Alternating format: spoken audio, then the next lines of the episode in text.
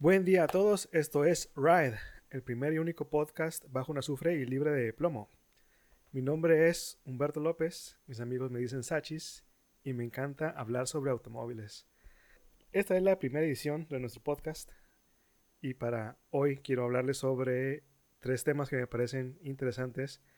El primero es el Gran Premio de México de la Fórmula 1. Eh, este no puedo tardarme más en hablar porque ya la próxima semana tenemos el Gran Premio de Brasil, así que si no hablo sobre el Gran Premio de México hoy, ya no tendrá sentido hablar más de él. También quiero hablarles sobre el nuevo automóvil Kia Stinger. Es un carro nuevo que recién comenzó a venderse y me parece que merece mucho la atención que está recibiendo. Y por último, quiero hablarles sobre por qué no deberías comprarte un auto nuevo de 200 mil pesos o menos. Si tienes un presupuesto de 200 mil para comprarte un auto nuevo, quiero hablarte sobre las razones por las que no deberías hacerlo. Muy bien, vamos a comenzar con eh, sobre el Gran Premio de México. Siempre que la carrera se celebra aquí en México ocurren ciertas cosas alrededor que tratan de celebrar a los mexicanos o a la mexicanidad. Por ejemplo, durante el fin de semana se pudieron ver mariachis, bailarines folclóricos, catrinas y combinación de todo eso. También hubo oportunidad para que otros mexicanos, además de Sergio Pérez, pudieran tener su tiempo de protagonismo durante la carrera. Apareció Alfonso Celis. En el caso de Alfonso Celis, él es un piloto de pruebas bueno, es el piloto de pruebas o el piloto de, reserva para Force India. Así que le dieron la oportunidad de salir, usar el auto que normalmente es de Esteban Ocon, y usar la primera sesión de práctica, la FP1, para dar unas vueltas de exhibición.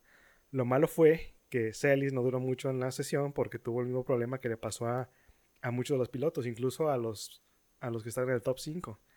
Durante el fin de semana, la altitud de la Ciudad de México no permite que haya suficiente fuerza aerodinámica para mantener los autos pegados al suelo, así que le tocó perder el eje trasero del, auto durante una curva y terminó golpeándose contra uno de los muros. Prácticamente hizo pedazos el spoiler trasero y tuvo que regresar debido a eso a, a los boxes. No duró mucho afuera, así que pues nomás unas cuantas vueltas lo pudimos ver ahí este, luciéndose un rato. Mala suerte para él. alguien más que se pudo ver, yo al menos lo vi en, algunas fotos, fue a, Esteban Gutiérrez en un biplaza, que es el que normalmente lleva los organizadores de la Fórmula 1 de carrera en carrera, para darle vuelta en el circuito a, los fans. Básicamente tú vas, pagas porque te den una, unas cuantas vueltas en el circuito y más o menos tratar de sentir qué es estar sobre un auto de carreras. E, es un auto tipo fórmula, o sea, se ve muy similar a los, a los que usan eh, en, las carreras de Fórmula 1, pero es para dos ocupantes. El piloto va enfrente, el fanático que paga va en la parte trasera y es una atracción para acercar a las personas a las sensaciones de ir a un auto de carreras. Bueno, esos fueron los dos mexicanos aparte de Checo que estuvieron en la, en la carrera. Otra cosa que más o menos fue emotiva durante la carrera, o más bien durante la primera sesión de, calificación, fue que le dieron la oportunidad a Checo de transmitir un mensaje de agradecimiento a los fans. Lo curioso fue que lo transmitió desde el auto, usando el, radio del auto. Habló, dio su mensaje y se escuchó en el altavoz o los altavoces de todo el autódromo. No, no nunca me había tocado que ocurriera algo así.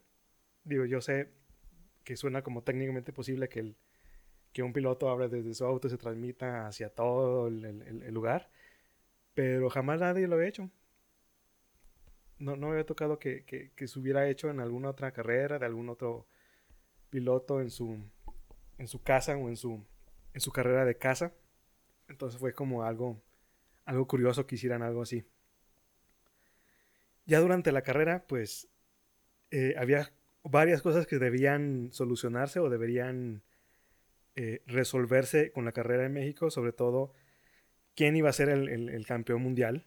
Si sabíamos que Vettel tenía cierta oportunidad, si se cumplían ciertas condiciones, por ejemplo, si Hamilton no terminaba la carrera dentro de los primeros 10 posiciones, o de los primeros 5 más bien, entonces podía Vettel más o menos pelear o extender la pelea del campeonato una carrera más. Eh, pero pues ya supimos al final que no, no, no, se pudo lograr esa oportunidad para Vettel, así que Hamilton se coronó al final de la carrera de, Gran Premio, del Gran Premio de México como el campeón mundial de, de 2017. Pero aún así hubo cierto drama antes de que pudiéramos decidir o pudiéramos anunciar que Hamilton ya era el campeón mundial. En las primeras vueltas de la, de la, carrera, Vettel dañó, bueno, primero él mismo se dañó el spoiler delantero al tratar de rebasar a, Verstappen. Golpeó contra un, lateral, una parte lateral de, de Verstappen. Vettel deshizo su spoiler, más o menos. Luego de un rato Hamilton trató también ahí de meterse en la pelea en los primeros puestos. Eh, Vettel golpeó una rueda trasera de Hamilton, ponchándola prácticamente, y ambos tuvieron que caer en pits debido a, los daños que traían. Eso los hizo irse hasta las últimas posiciones y em, empezar a pelear como esa recuperación, regresar a los, a los top 10 por lo menos fue, fue complicado, pero es parte de las cosas que, que, luego hacen interesantes las carreras. Esta onda de, de mandar a, a, un piloto capaz y, un piloto así de los buenos, mandarlo hasta las últimas posiciones y ver qué hace. Eh, en el caso de esta, de esta carrera, Vettel y Hamilton en las, hasta atrás en, las posiciones fue interesante verlos, ver cómo se desarrollaban alrededor de la, de la carrera tratar de verlos escalar en, los, puestos. Y sí, o sea, fue la, parte interesante de, toda esta, de todo el gran premio. Y entonces, como Hamilton estaba hasta casi en, la última posición, tuvo que ir escalando. Y parte de las cosas que se encontró durante su camino fue a, Fernando Alonso, que de hecho creo que fue la parte más emocionante de la carrera. Tratar de ver a Hamilton rebasar a Fernando porque Alonso no se dejó para nada. O sea, a pesar de que quizá no tenga un auto tan capaz, a pesar de que su auto no es tan rápido como el que podría tener Hamilton, de todos modos le dio batalla, se defendió y fue allá hasta que no fue posible mantenerlo que, que, Hamilton logró hacer su, su, rebase. Pero sí, eh, creo que de las cosas que más disfruté sobre la carrera fue esa, esa parte, tratar de ver a la defensa de, de Alonso y a pesar de que pues, no, no, le causaba ningún problema dejar pasar a, a, Hamilton, o más bien no, no, había necesidad por completo de que, de que Alonso este, defendiera esa posición, pero aún así lo hizo y fue, fue una, una, una parte divertida de ver. Una, una pequeña desgracia que ocurrió durante la carrera fue ver que todos los automóviles que usan Power Unit de Renault se quedaron fuera todos los que usan motor Renault prácticamente se fallaron o tuvieron que detenerse por alguna falla, excepto Max Verstappen. Entonces fue, fue chistoso ver cómo pareciera como que los demás se sacrificaron para que Verstappen pudiera quedarse. Entonces sí, fue una situación curiosa ver cómo uno, como uno a uno los, los Renault o los automóviles que usan motores Renault quedaban fuera y Verstappen en primer lugar muy tranquilo, defendiendo... De hecho, no, no le tocó defender para nada su posición, simplemente en las primeras vueltas mm, Vettel y, Hamilton quedaron fuera. Él pudo adelantarse y básicamente dominó toda la carrera desde, primer, desde la primera posición y no sufrió para nada. De hecho, al final de la al final ya de, la carrera se acercaron a preguntarle y ah, ¿cómo estuvo tu carrera? Y él muy tranquilo, eh, muy, muy fácil. Sí, o sea, no se preocupó para nada. Eh, estuvo casi 20 segundos por, por delante de, del segundo lugar que fue Bottas, Valtteri Bottas. Entonces sí, o sea, Verstappen muy tranquilo en primer lugar, dando sus vueltas. Incluso le pedían que, le, que, que bajara la velocidad o que no se esforzara tanto y él siguió este, muy empeñado en quedarse en, en, su, en su posición. Y, y, después de todo el drama en, en la carrera anterior y todo el drama incluso del año anterior en México, donde en las dos ocasiones, estas dos ocasiones, en, primera en, Austin la, hace, hace, una, hace un mes, casi casi, y, y en la carrera de México en 2016 le tocó más o menos la misma situación en que llegaba a, en tercer lugar, terminaba la carrera en tercer lugar, pero después le comunicaban que debido a, penalizaciones no podía festejar su, triunfo, prácticamente quedaba fuera del, del, podio. Y en esta ocasión, en la, la, carrera de México, pues ya demostró que por lo menos se fue con mejor sabor de boca esta, en esta ocasión.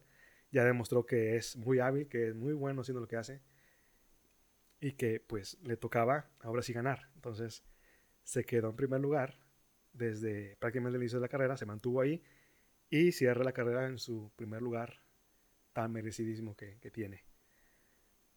al final, el resultado fue Max Verstappen en primer lugar, Valtteri Bottas en segundo y Kimi Raikkonen en tercero. Y a pesar de que Hamilton no, no termina en los primeros lugares, termina creo que en noveno Ay, no recuerdo, ya hace tanto.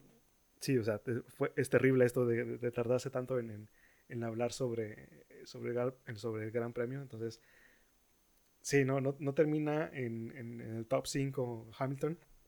A pesar de eso, eh, recibe puntos, quedan en, el, como campeón de 2017, como el piloto campeón en, este, en esta temporada.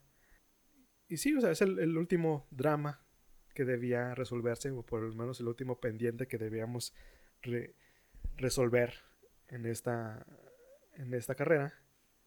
Esto hace que quede, pues, otra vez Mercedes. Bueno, eso ya se había decidido de la, de la carrera en Austin. Mercedes queda en primer lugar de, como constructores. Eh, Ferrari queda en segundo. Red Bull queda en tercero. Y por fin, o más bien por segundo año consecutivo, Force India, el equipo de, al que pertenece Sergio Pérez, queda en cuarto lugar, que es un lugar o una posición bastante respetable, porque a pesar de ser un equipo con muchos problemas eh, financieros, prácticamente tiene el, el, mismo presupuesto que otros equipos que no les va tan bien, que no han obtenido los mismos resultados y que prácticamente no pintan dentro del, del, interés de, los fanáticos, a pesar de ser un, equipo con poco dinero y con pocos recursos para lograr las cosas, aún así quedan en cuarto lugar, que normalmente puedes, podías ver a, Williams en, esa posición, pero ya lleva un par de años, este, gracias a, digo, Sergio, fue, Sergio Pérez fue una de las razones por las que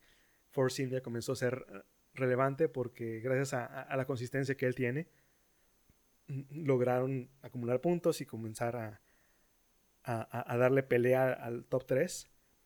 No sabemos cómo va a estar el próximo año, a lo mejor es más complicado, pero por lo menos en 2017 ya tienen afianzado ese, ese lugar, el, cuarto lugar.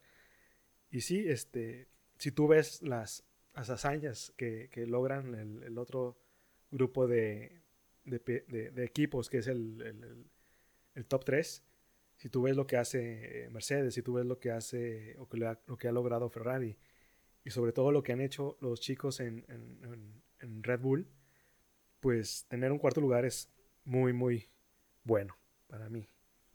La, la única cosa con la que no me gustó, sí, una de las cosas que no me gustaron para nada del, del, Gran Premio fue el, la ceremonia de premiación. Normalmente hacen la ceremonia, eh, entregan sus premios a, los tres, a los tres pilotos ganadores. Eh, una celebridad cada, le entrega uno de los, de los premios, otra celebridad, a lo, a lo mejor el, el, director de la federación o de algún organismo automovilístico en, el país hace la entrega de un premio y cosas así. Y normalmente aparece alguna otra celebridad y hace una pequeña entrevista a los tres pilotos. En esta ocasión, la, la entrevista fue antes de la premiación y lo que ocurrió después de la premiación fue como extraño y entre extraño y chistoso porque mientras los pilotos estaban lanzándose ahí champaña y toda esta, esta onda que, suelen hacer, disfrutando el momento, saltando y felicitándose entre ellos, de pronto el podio comienza a dar vuelta comienza a girar y detrás del podium se descubre que está un DJ, el DJ Hardwell, que resulta que es un poco famoso, no estoy seguro. A lo mejor dentro de la escena electrónica sí, sí lo, lo reconocen y sí es apreciado, pero se vuelve extraño que le corten la inspiración al festejo de los pilotos y de pronto comience una fiesta electrónica. Y, y, por lo menos estaba Kimi Raikkonen ahí como atravesado en toda la fiesta, sacado de onda, pero eh, fue, fue, fue muy extraño. Fue muy extraño. Ojalá no lo repitan nuevamente. Ojalá para el próximo año hayan, hagan algo distinto. O por lo menos algo que sí este, ayude a darle fuerza a la celebración de los pilotos. Porque en esta ocasión como que se la cortaron por completo. Así de que, sí, ok, ya ganaste, pero adiós. Vamos a comenzar el rave, ¿no? Fue, fue, fue terrible. Y bueno, algo de lo que sucedió también durante la carrera como un detalle de apoyo a, toda la situación que se vivió en la Ciudad de México en hace dos meses ya, el sismo en el, día 19 de septiembre, hubo eh, durante la, vuelta 19 en la carrera, la vuelta número 19, hubo un silencio, se, se, marcó como un silencio total en el autódromo, la gente levantaba el puño, ya sabemos que de las actividades que hacen los rescatistas a, la hora de, de, tratar de ayudar a las personas que están eh, atrapadas bajo los escombros, pues el gesto de levantar el puño significaba o significa pues guardar silencio. Entonces fue prácticamente lo que se, se, se, repitió durante la vuelta número 19 en el Gran Premio. Eh, los asistentes levantaron el, el, puño, todo el mundo guardó silencio y sí, fue, fue un poquito más, fue prácticamente un minuto 40, un minuto 20 de, de silencio. Y es de esas cosas que que son, son innecesarias. No hace falta que, que, alguien ponga de acuerdo a todo a toda la audiencia para hacer ese tipo de cosas. Sí, o sea, no hace falta realizar ese tipo de, de, actividades en conmemoración o en apoyo. Pero ya que se hacen, es, es emotivo, es, es, realmente, ah, me parecen agradables, de buen gusto y, y deberían ser bien, recibidas ese tipo de actividades porque sí, o sea, lo que yo creo es que no hacen falta, pero ya que los hacen, pues no sale sobrando. Es muy buena idea hacer ese tipo de cosas, deberían ser bien, bien, recibidas. Y a ver qué tal pasa el, próximo año, porque apenas llevamos dos, tres meses casi desde este tipo de, desgracias en la Ciudad de México, en, en Oaxaca, Morelos y parte del sur del país digo, llevamos poco tiempo de, esas desgracias, entonces sí, falta mucho tiempo para poder, mucha, a mucha gente todavía le falta mucho tiempo para volver a, la normalidad, a tener una casa, a tener, volver a su trabajo. Este, ha pasado muy poco tiempo y sí, o sea, va a ser algo que tenemos que recordarnos prácticamente cada año. Sí, o sea, cada año recordarnos que hay que donar, que hay que eh, apoyar, a que realizar ese tipo de actividades de conmemoración y también de, recolección, de apoyo, de ayuda para la gente que ha resultado afectada por este, estas desgracias, ¿no? estos desastres naturales. Y muy bien, pasando a nuestro próximo tema, el Kia Stinger. Deberían verlo, deberían verlo. yo no lo he visto en vivo, yo lo he visto solamente en fotografías y en videos y cosas así.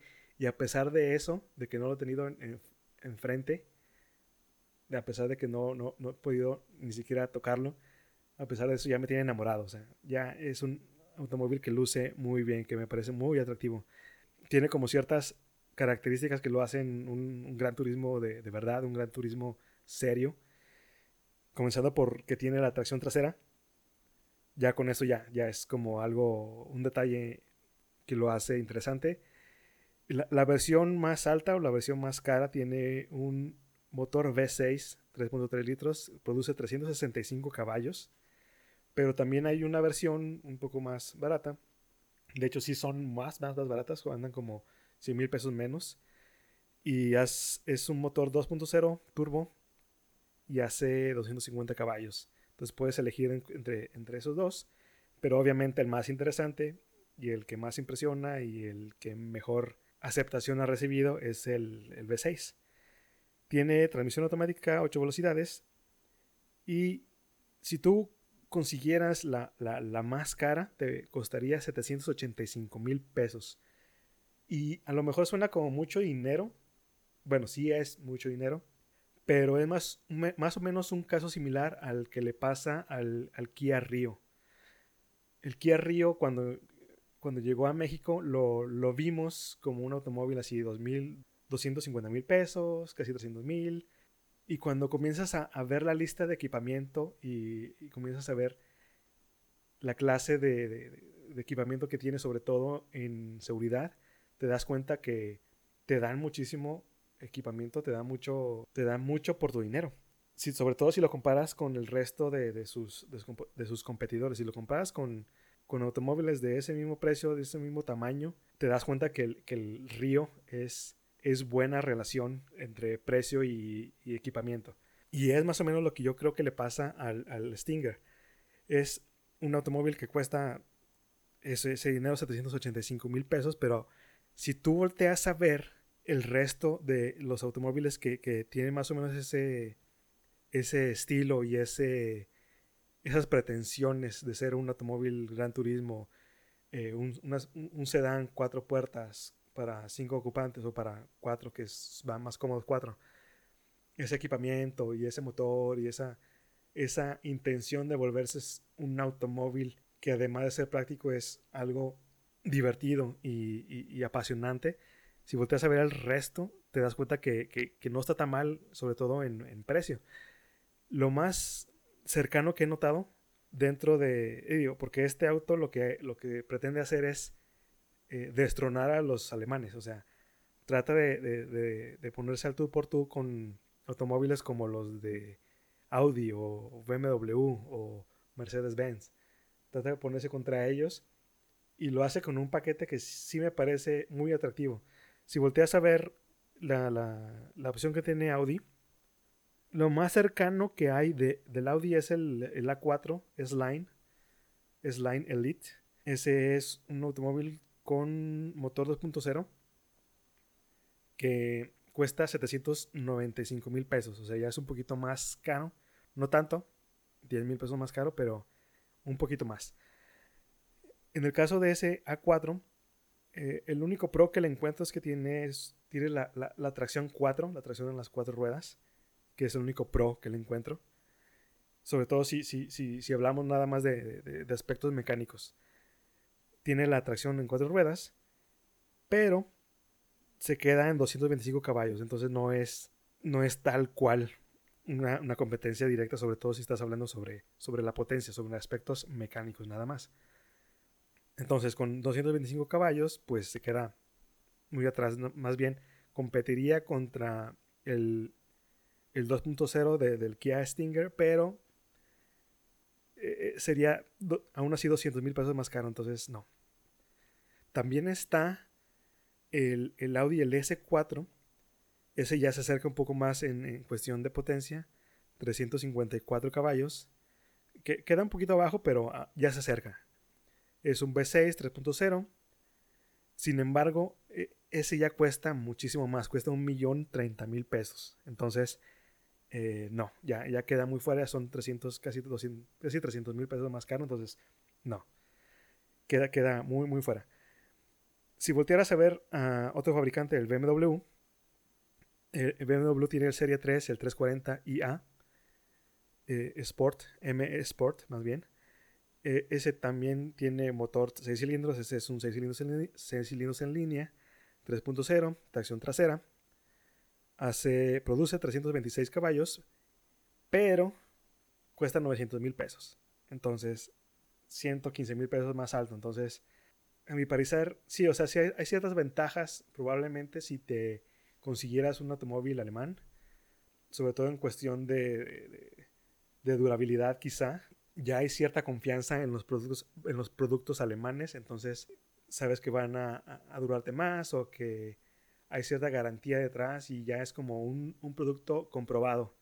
Comprobado que, que, en experiencia de manejo te va a dar lo que promete, que en mecánica te va a dar lo que promete.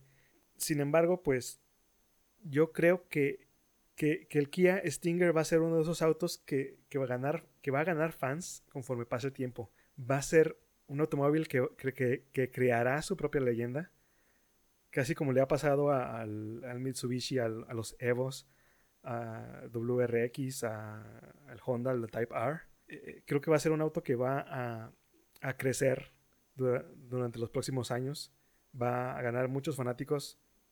Va a haber muchísima gente que sueña con, que sueña con tener uno.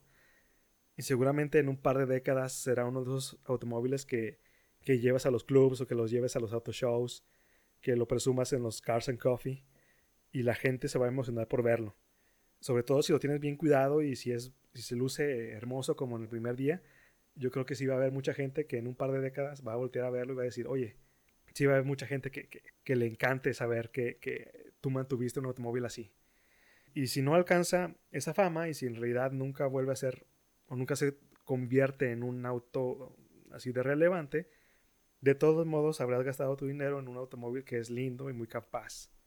Ahí lo vas a tener en tu cochera y este yo creo que no te vas a arrepentir por tener esta eh, pieza de, de maquinaria que, que, intenta transmitir pasión, intenta hacer un automóvil divertido. Entonces, no te vas a, yo no creo que te vayas a arrepentir si lo consigues. Y muy bien, nuestro, nuestro último tema. Por último tenemos, eh, o más bien es una lista mía de por qué no deberías comprarte un automóvil de 200 mil pesos. O por qué no, sí, prácticamente eso. ¿Por qué no deberías comprarte un automóvil de 200 mil pesos o menos? ¿Por qué no hay que hacerle caso a ese tipo de, automóviles? Yo creo que la primera razón es porque lo único que haces al gastar tu dinero en, ese tipo de autos, así de baratos, es, es que solo intensivas a que las marcas nos traigan más productos que son basura. Por completa y directamente basura. Son automóviles inseguros, son automóviles mal equipados, son carros mal hechos. Y, sí, probablemente te van a durar 10 años, no sé. Pero creo yo que eh, debido al precio, va a ser más, va a ser menos probable que tú tengas o que se mantengan esos automóviles por mucho tiempo porque la gente los va a desechar porque son baratos. Entonces no son, no son, no son, automóviles que se vayan a quedar con nosotros por mucho tiempo, son automóviles que no duran mucho y sobre todo si en algún punto en el futuro se, se descomponen, se dañan. Normalmente la gente lo, lo que hace en vez de, de mantenerlos o de repararlos va a ser comprarse otro igual. Entonces, sí, son, son automóviles que no, no duran mucho, que no, no, nos van a, no van a estar aquí con nosotros en 20 años por la calidad que tienen, por el material que usan, por... Sí, o sea, no son para nada una decisión adecuada a la hora de usar tu dinero. También son, son precisamente productos basura, no nada más por la calidad de materiales, sino que porque son totalmente inseguros si tú volteas a ver la, oferta de 200 mil pesos o menos, te vas a dar cuenta que eh, son muy pocos los automóviles que cumplen con las características mínimas de seguridad. Eh, apenas creo que para el próximo año ya comienzan a haber eh, modelos que, que, incluyen ciertas ventajas electrónicas. Por ejemplo, ya hay ya hay vehículos con ABS, ya hay con repartición electrónica de, frenado, con asistencia en frenado, cosas así, pero aún les falta. Yo creo que les falta todavía añadir ciertos controles electrónicos como el, el, control de tracción o el control electrónico de estabilidad. Y, mientras no tengan al menos esos otros dos controles electrónicos, yo creo que no vale la pena voltear a ver a esos automóviles baratos ya hay cierta ventaja en, notar que los fabricantes ya saben que no todos se van a convencer de un automóvil que no está bien equipado. Si no tiene ABS, si no tiene EBD, si no tiene eh, asistencia de frenado, entonces ya es un punto menos. Pero aún así creo que les falta. Entonces yo creo que eh, el próximo reto va a ser añadir por lo menos los cinco controles mínimos. El ABS, el EBD, el Brake Assist, el control electrónico de, estabilidad y el control de tracción. Ya con esos cinco, ya creo que ya, que, ya creo que con esos cinco ya pueden llamar a sus productos como aptos para venderse. Pero mientras no nos pongamos exigentes, entonces no va a, ocurrir. Otra razón por la que creo que, por la que, creo que no es buena idea gastar 200 mil pesos en un automóvil es porque, eh, digo, si te interesa eh, la temática ecológica, estos automóviles son más dañinos de lo que tú crees. Principalmente porque sus, sus motores son, quizás sí son, son pequeños, son un desplazamiento bajo, pero a, pesar de eso son muy poco eficientes. Si tú volteas a ver eh, las capacidades dinámicas que tienen esos automóviles, vas a notar que a lo mejor son motores 1.2, 1.5, eh, sí son cilindradas, o más bien sí son desplazamientos pequeños, pero cuando ves la potencia es simplemente ridículo.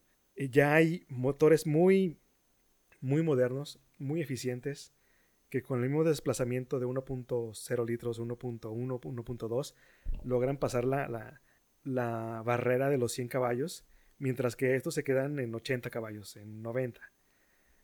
Entonces creo que a pesar de que, de que sí, no, no, no consumen demasiado combustible como para preocuparse, aún así podrían esforzarse más y eh, instalarles motores que son realmente una nueva generación de motores con alta eficiencia. Digo, ya tenemos motores muy pequeños que, probablemente vengan el próximo año. Van a, ustedes van a notarlos en, en, automóviles, pero que principalmente son automóviles caros o automóviles más de un precio más alto. Pero yo sé que es posible colocar en automóviles baratos un motor eficiente si se concentran en, en crear un producto que sea tal cual amigable con el ambiente. Mientras tanto, no. O sea, igual que con las capacidades de seguridad que tengan, si no nos ponemos exigentes, si no podemos, si no le pedimos a los fabricantes que nos traigan productos adecuados y productos que sean, además de seguros, también eficientes, entonces jamás los van a traer. Si seguimos comprando los mismos automóviles que nos venden ahora, que son una desgracia, entonces nunca van a, cambiar esa tendencia y, nunca se van a dar cuenta de, que nosotros lo que queremos es un auto tal cual eficiente y seguro. Además de eso, también el equipamiento es, es anticuado. Los estéreos no son como tan interesantes. O sea, ya. Yo sé que a mucha gente le va a importar. O, o lo primero que se van a fijar son como esas capacidades de entretenimiento sobre el auto. Si trae conexión con Bluetooth, o si trae, o si trae Apple CarPlay, o si trae Android Auto, o, esas capacidades como de, de, tener mejor y más acceso a la música, por lo menos. Eh, vas a notar que no, no hay manera de que tengas un automóvil eh, así de barato que tenga esas capacidades de entretenimiento o de, de, comodidad extra, ¿no? Y por último, creo que las alternativas, en lugar de comprarte uno, en lugar de gastar 200 mil pesos en un automóvil, yo creo que las opciones que tienes como alternativa son mucho más baratas. Por ejemplo, eh, no necesitas un auto nuevo, tal cual, no necesitas un automóvil nuevo, no necesitas que aparezca un auto más en, el, en nuestro parque vehicular, no necesitas añadir uno más al tráfico en la, en la ciudad. Eh, es otra de las razones por la que no es una decisión realmente ecológica. Pero sí, no necesitas un auto nuevo. Puedes agarrarte uno, un usado. Puedes voltear a ver al, mercado de los autos usados. Y probablemente con 200 mil pesos consigas un automóvil mejor equipado, más eficiente, más interesante. Eh, si alguna vez eh, volteaste a ver un automóvil hace, no sé, 5 o 6 años y dijiste, ah, mira, ese sería muy chido comprárselo. Ese, ese automóvil se ve muy cool. Ese automóvil es e-, es el, carro de mis sueños prácticamente.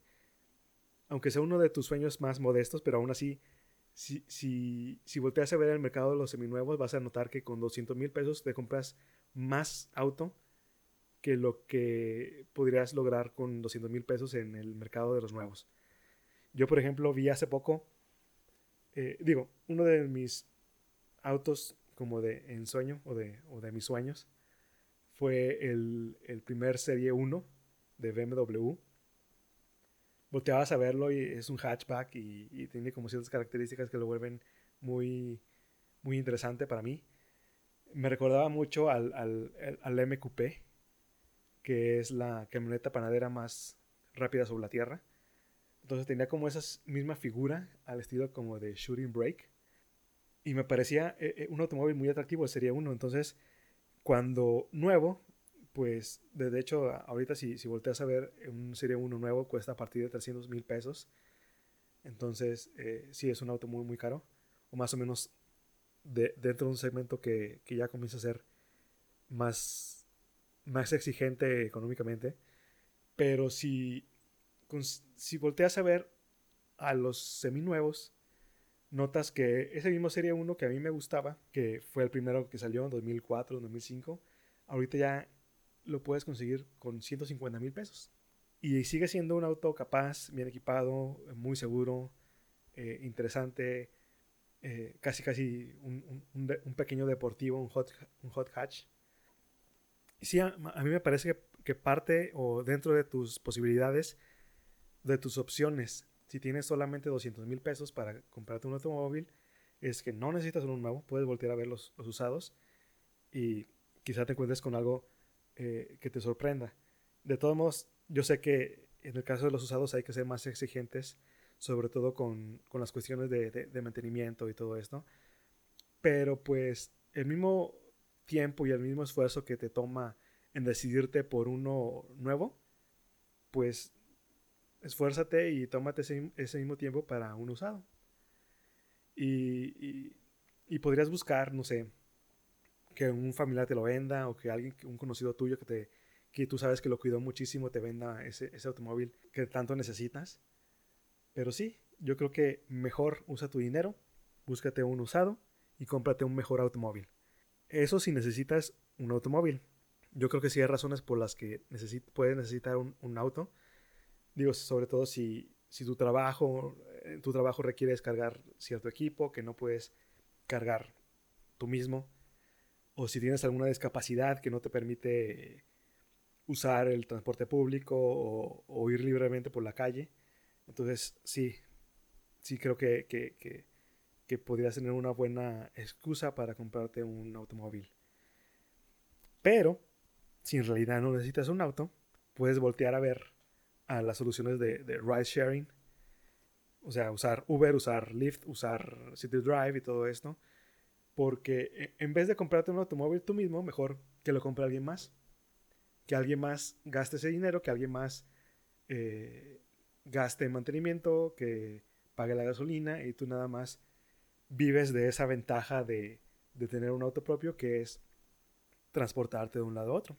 Creo yo que, que, que en este punto, sobre todo si eres soltero, si no tienes hijos y si, y si tu necesidad principal de un automóvil es ir a, tu trabajo todos los días, creo que a la larga sí resulta más barato y, es, y, es, y, hay menos preocupaciones si usas eh, servicios de ride sharing. Si tú te compras tu, automóvil, si, si, gastas tus 200 mil pesos en, en, algo nuevo, ten en cuenta que pues, va a haber gastos de mantenimiento, va a haber gastos de seguro, va a haber gastos en, en combustible y todo eso yo creo que te rinden más esos 200 mil pesos si los usaras en, pagar Uber, si pagaras City Drive, si pagaras Lyft, en lugar de comprarte el automóvil nuevo. Y listo, esto fue Ride, el primer y único podcast con Calcomanía doble cero. Muchas gracias por escuchar y acompañarme hasta el final de esta edición. Y pues hasta luego, pronto nos escucharemos.